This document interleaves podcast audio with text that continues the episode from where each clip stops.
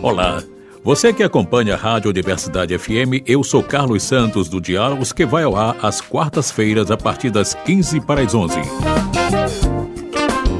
A nossa convidada desta quarta-feira é Valquíria Pereira da Silva Dias, mestra em letras pela Universidade Federal do Maranhão, especialista em docência do ensino superior, especialista em educação especial, inclusão e libras, graduada em letras espanhol, Universidade Federal do Maranhão, graduada em letras libras bacharelado pela Universidade Federal de Santa Catarina, intérprete na Universidade Federal do Maranhão, membro do grupo de pesquisa em linguagem e discursos CEPELD. Valquíria, bom dia. Bom dia. Todo surdo é mudo? Na verdade, essa é uma informação que acaba se tornando um mito né, na área. Ser surdo e ser mudo não tem relação direta. A questão de apresentar uma mudez tem a ver com limitações no aparelho fonador ou outra causa, né? até mesmo psicológica, enfim, não se entra agora na questão das causas da mudez. Mas o ser surdo não tem essa relação direta. Há muitos surdos oralizados que optam aí pela comunicação oral ou é, porque passaram por situações sociais na família ou, ou optam mesmo por essa, tem algum resquício auditivo e daí acaba utilizando também a fala como meio de comunicação, né, a comunicação oral. Mas isso não é uma realidade de todos. A diversidade de pessoas surdas é imensa. Então, há surdos que apenas sinalizam, há surdos que sinalizam e oralizam, há surdos que apenas oralizam, enfim. Ser surdo não tem uma relação direta com ser mudo. Por isso que a nomenclatura é surdo e não surdo-mudo. É isso. Quando surgiu a primeira escola para surdos no Brasil? Século XIX, no período imperial, especificamente em 1856, e aí um século depois mudou o nome da, da escola, que hoje é chamada de Instituto Nacional de Educação de Surdos, né, uma instituição de referência, e hoje trabalha com pesquisas, com educação básica, com formação de surdos, com ouvintes, enfim, tem toda aí uma dinâmica que envolve essa instituição. O que é Libras? É uma pergunta que parece assim, ser básico e, e conhecedor, né, de conhecimento de todo mundo, mas na verdade a gente ainda precisa bater nessa tecla. Né? Libras é língua brasileira de sinais. Como muita gente pensa, não se trata de gestos aleatórios, de mímicas, tá? Mas é um meio de comunicação específico, possui um status linguístico, portanto, possui um sistema gramatical específico também, é aprendido visualmente, né, se realiza corporal e manualmente. Então, é todo o sistema organizado. Daí a Libras, língua brasileira de sinais, não ser aí formada por mímicas ou gestos aleatórios, né? Possui esse status linguístico de fato. Quando a Libra foi reconhecida no Brasil? Legalmente em 2002, a partir da Lei 10.436, que posterior, em 2005, foi regulamentada pelo Decreto 5626. É, legalmente falando, são esses dois documentos que garantem esse reconhecimento. Do que se trata? Atendimento Educacional Especializado AEE. Muito bem, então. O atendimento educacional especializado uh, compõe aí serviços, recursos de acessibilidade, estratégias que visem aí a garantir condições de acesso ao currículo né, das pessoas com deficiência, transtornos globais de desenvolvimento, altas habilidades e superdatação.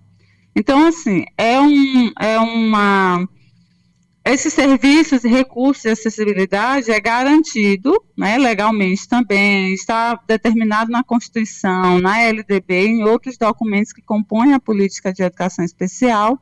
Especificamente, nós temos a resolução número 4 de outubro de 2009, que traz as diretrizes né, do atendimento educacional especializado.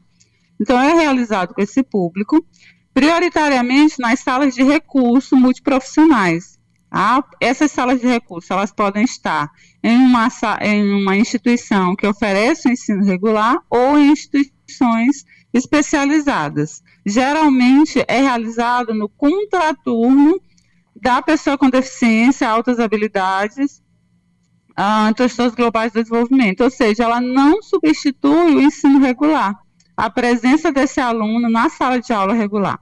É um serviço oferecido à parte, complementar e suplementar, e também em todas as modalidades e níveis de ensino. Uma curiosidade é que não exatamente só nos espaços escolares é pode ser oferecido, mas a depender da especificidade do público, pode ser realizado no ambiente hospitalar ou no ambiente domiciliar.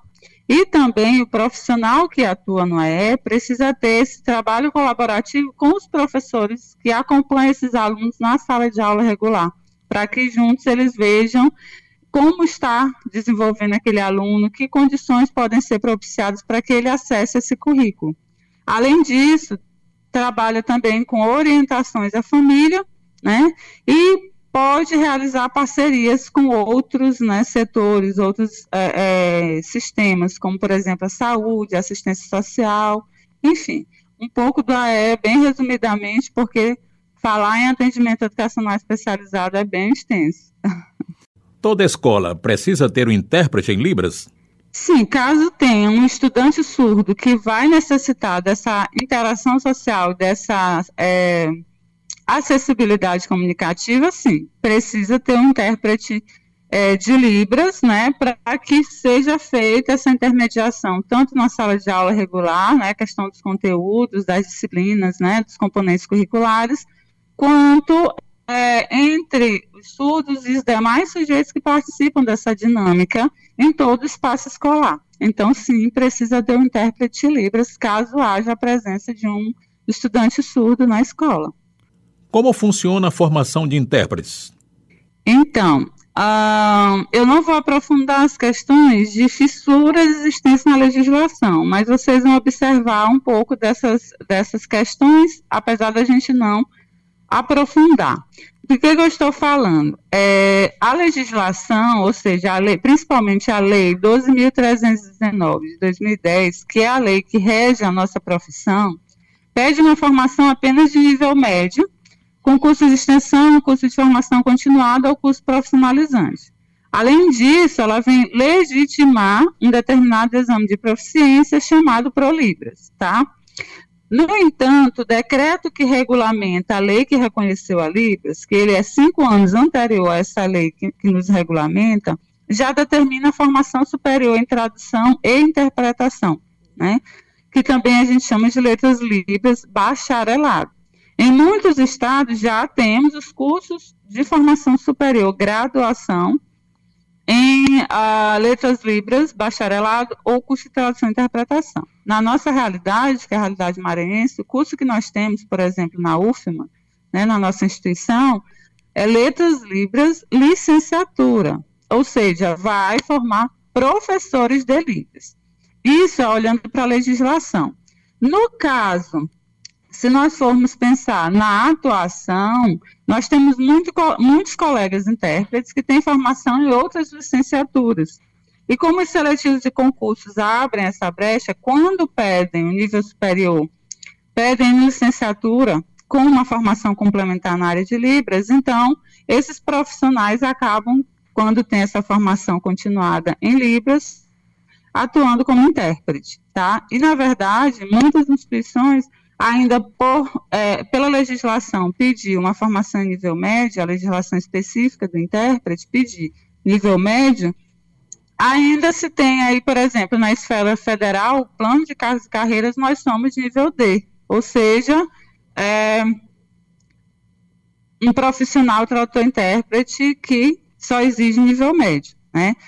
E também há em algumas instituições na esfera federal que já tem o cargo de nível E, mas não especificamente o tradutor-intérprete de Libras, né? Mas é, tradutor-intérprete, né? O cargo em geral, e aí aproveita para ser nível superior. Mas essa é uma realidade que não é de todas as instituições. Daí, aproveito o momento para falar da importância do projeto que está tramitando no Senado, que é o 5614 de 2020, que ele vem justamente propor reformulações na lei que nos rege, pedindo, inclusive, a determinação e exigência de formação superior, né? E trazendo algumas questões de trabalho também. No geral, é um pouco de como pode estar se dando essa formação. Qual é o procedimento necessário para ter um intérprete na escola? Então, além da questão legal, né, o que é de fundamentação legal garantido aí, né, hum, orienta-se que ah, no ato da matrícula o ideal seria esse, né, que no ato da matrícula se faça esse mapeamento dos estudantes surdos, né, e a gente costuma dizer de estudantes surdos, mas pode haver a possibilidade de ter professores surdos atuando na instituição, ou em outra função, portanto, sendo surdo, o intérprete Libras não vai somente para o aluno, né, mas para professores também. Então, que faça esse mapeamento dessa necessidade e solicite, caso não não tenha ali no quadro de profissionais da escola, solicite as secretarias ou outros setores responsáveis, né? Lembrando que essa é uma, essa é uma exigência não só das instituições públicas, mas as instituições privadas também devem garantir essa, a presença desse profissional para fazer esse atendimento e para fazer essa acessibilidade comunicativa com a pessoa surda, né, estudante ou outra função, outro, outro surdo em outras funções. Como falar com Valquíria? Especificamente via e-mail, pode ser silvadiasvalquiria.gmail.com ou mesmo pelo contato telefônico, pelo WhatsApp, né? Eu estou sempre à disposição, precisando, então aproveito inclusive para agradecer aí esse momento, essa oportunidade e espaço, né, para a gente conversar um pouco. O que eu trouxe hoje são algumas informações que ah, ainda precisam ser mais aprofundadas, que a gente precisa conhecer um pouco mais, então a Rádio Universidade permitir esse espaço para que a gente divulgue um pouco desse conhecimento é muito interessante, muito positivo. Né? Eu agradeço bastante. Sua mensagem aos ouvintes do Diálogos. A mensagem é que a gente saia da nossa zona de conforto.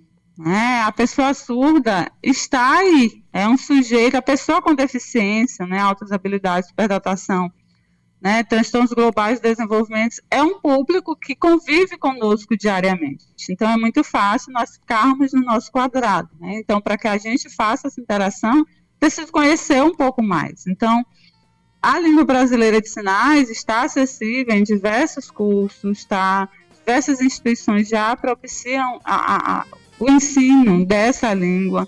Então, que a gente possa mesmo buscar esse conhecimento, buscar esse aprendizado para que nos permita aí ampliar as nossas interações sociais com a pessoa surda.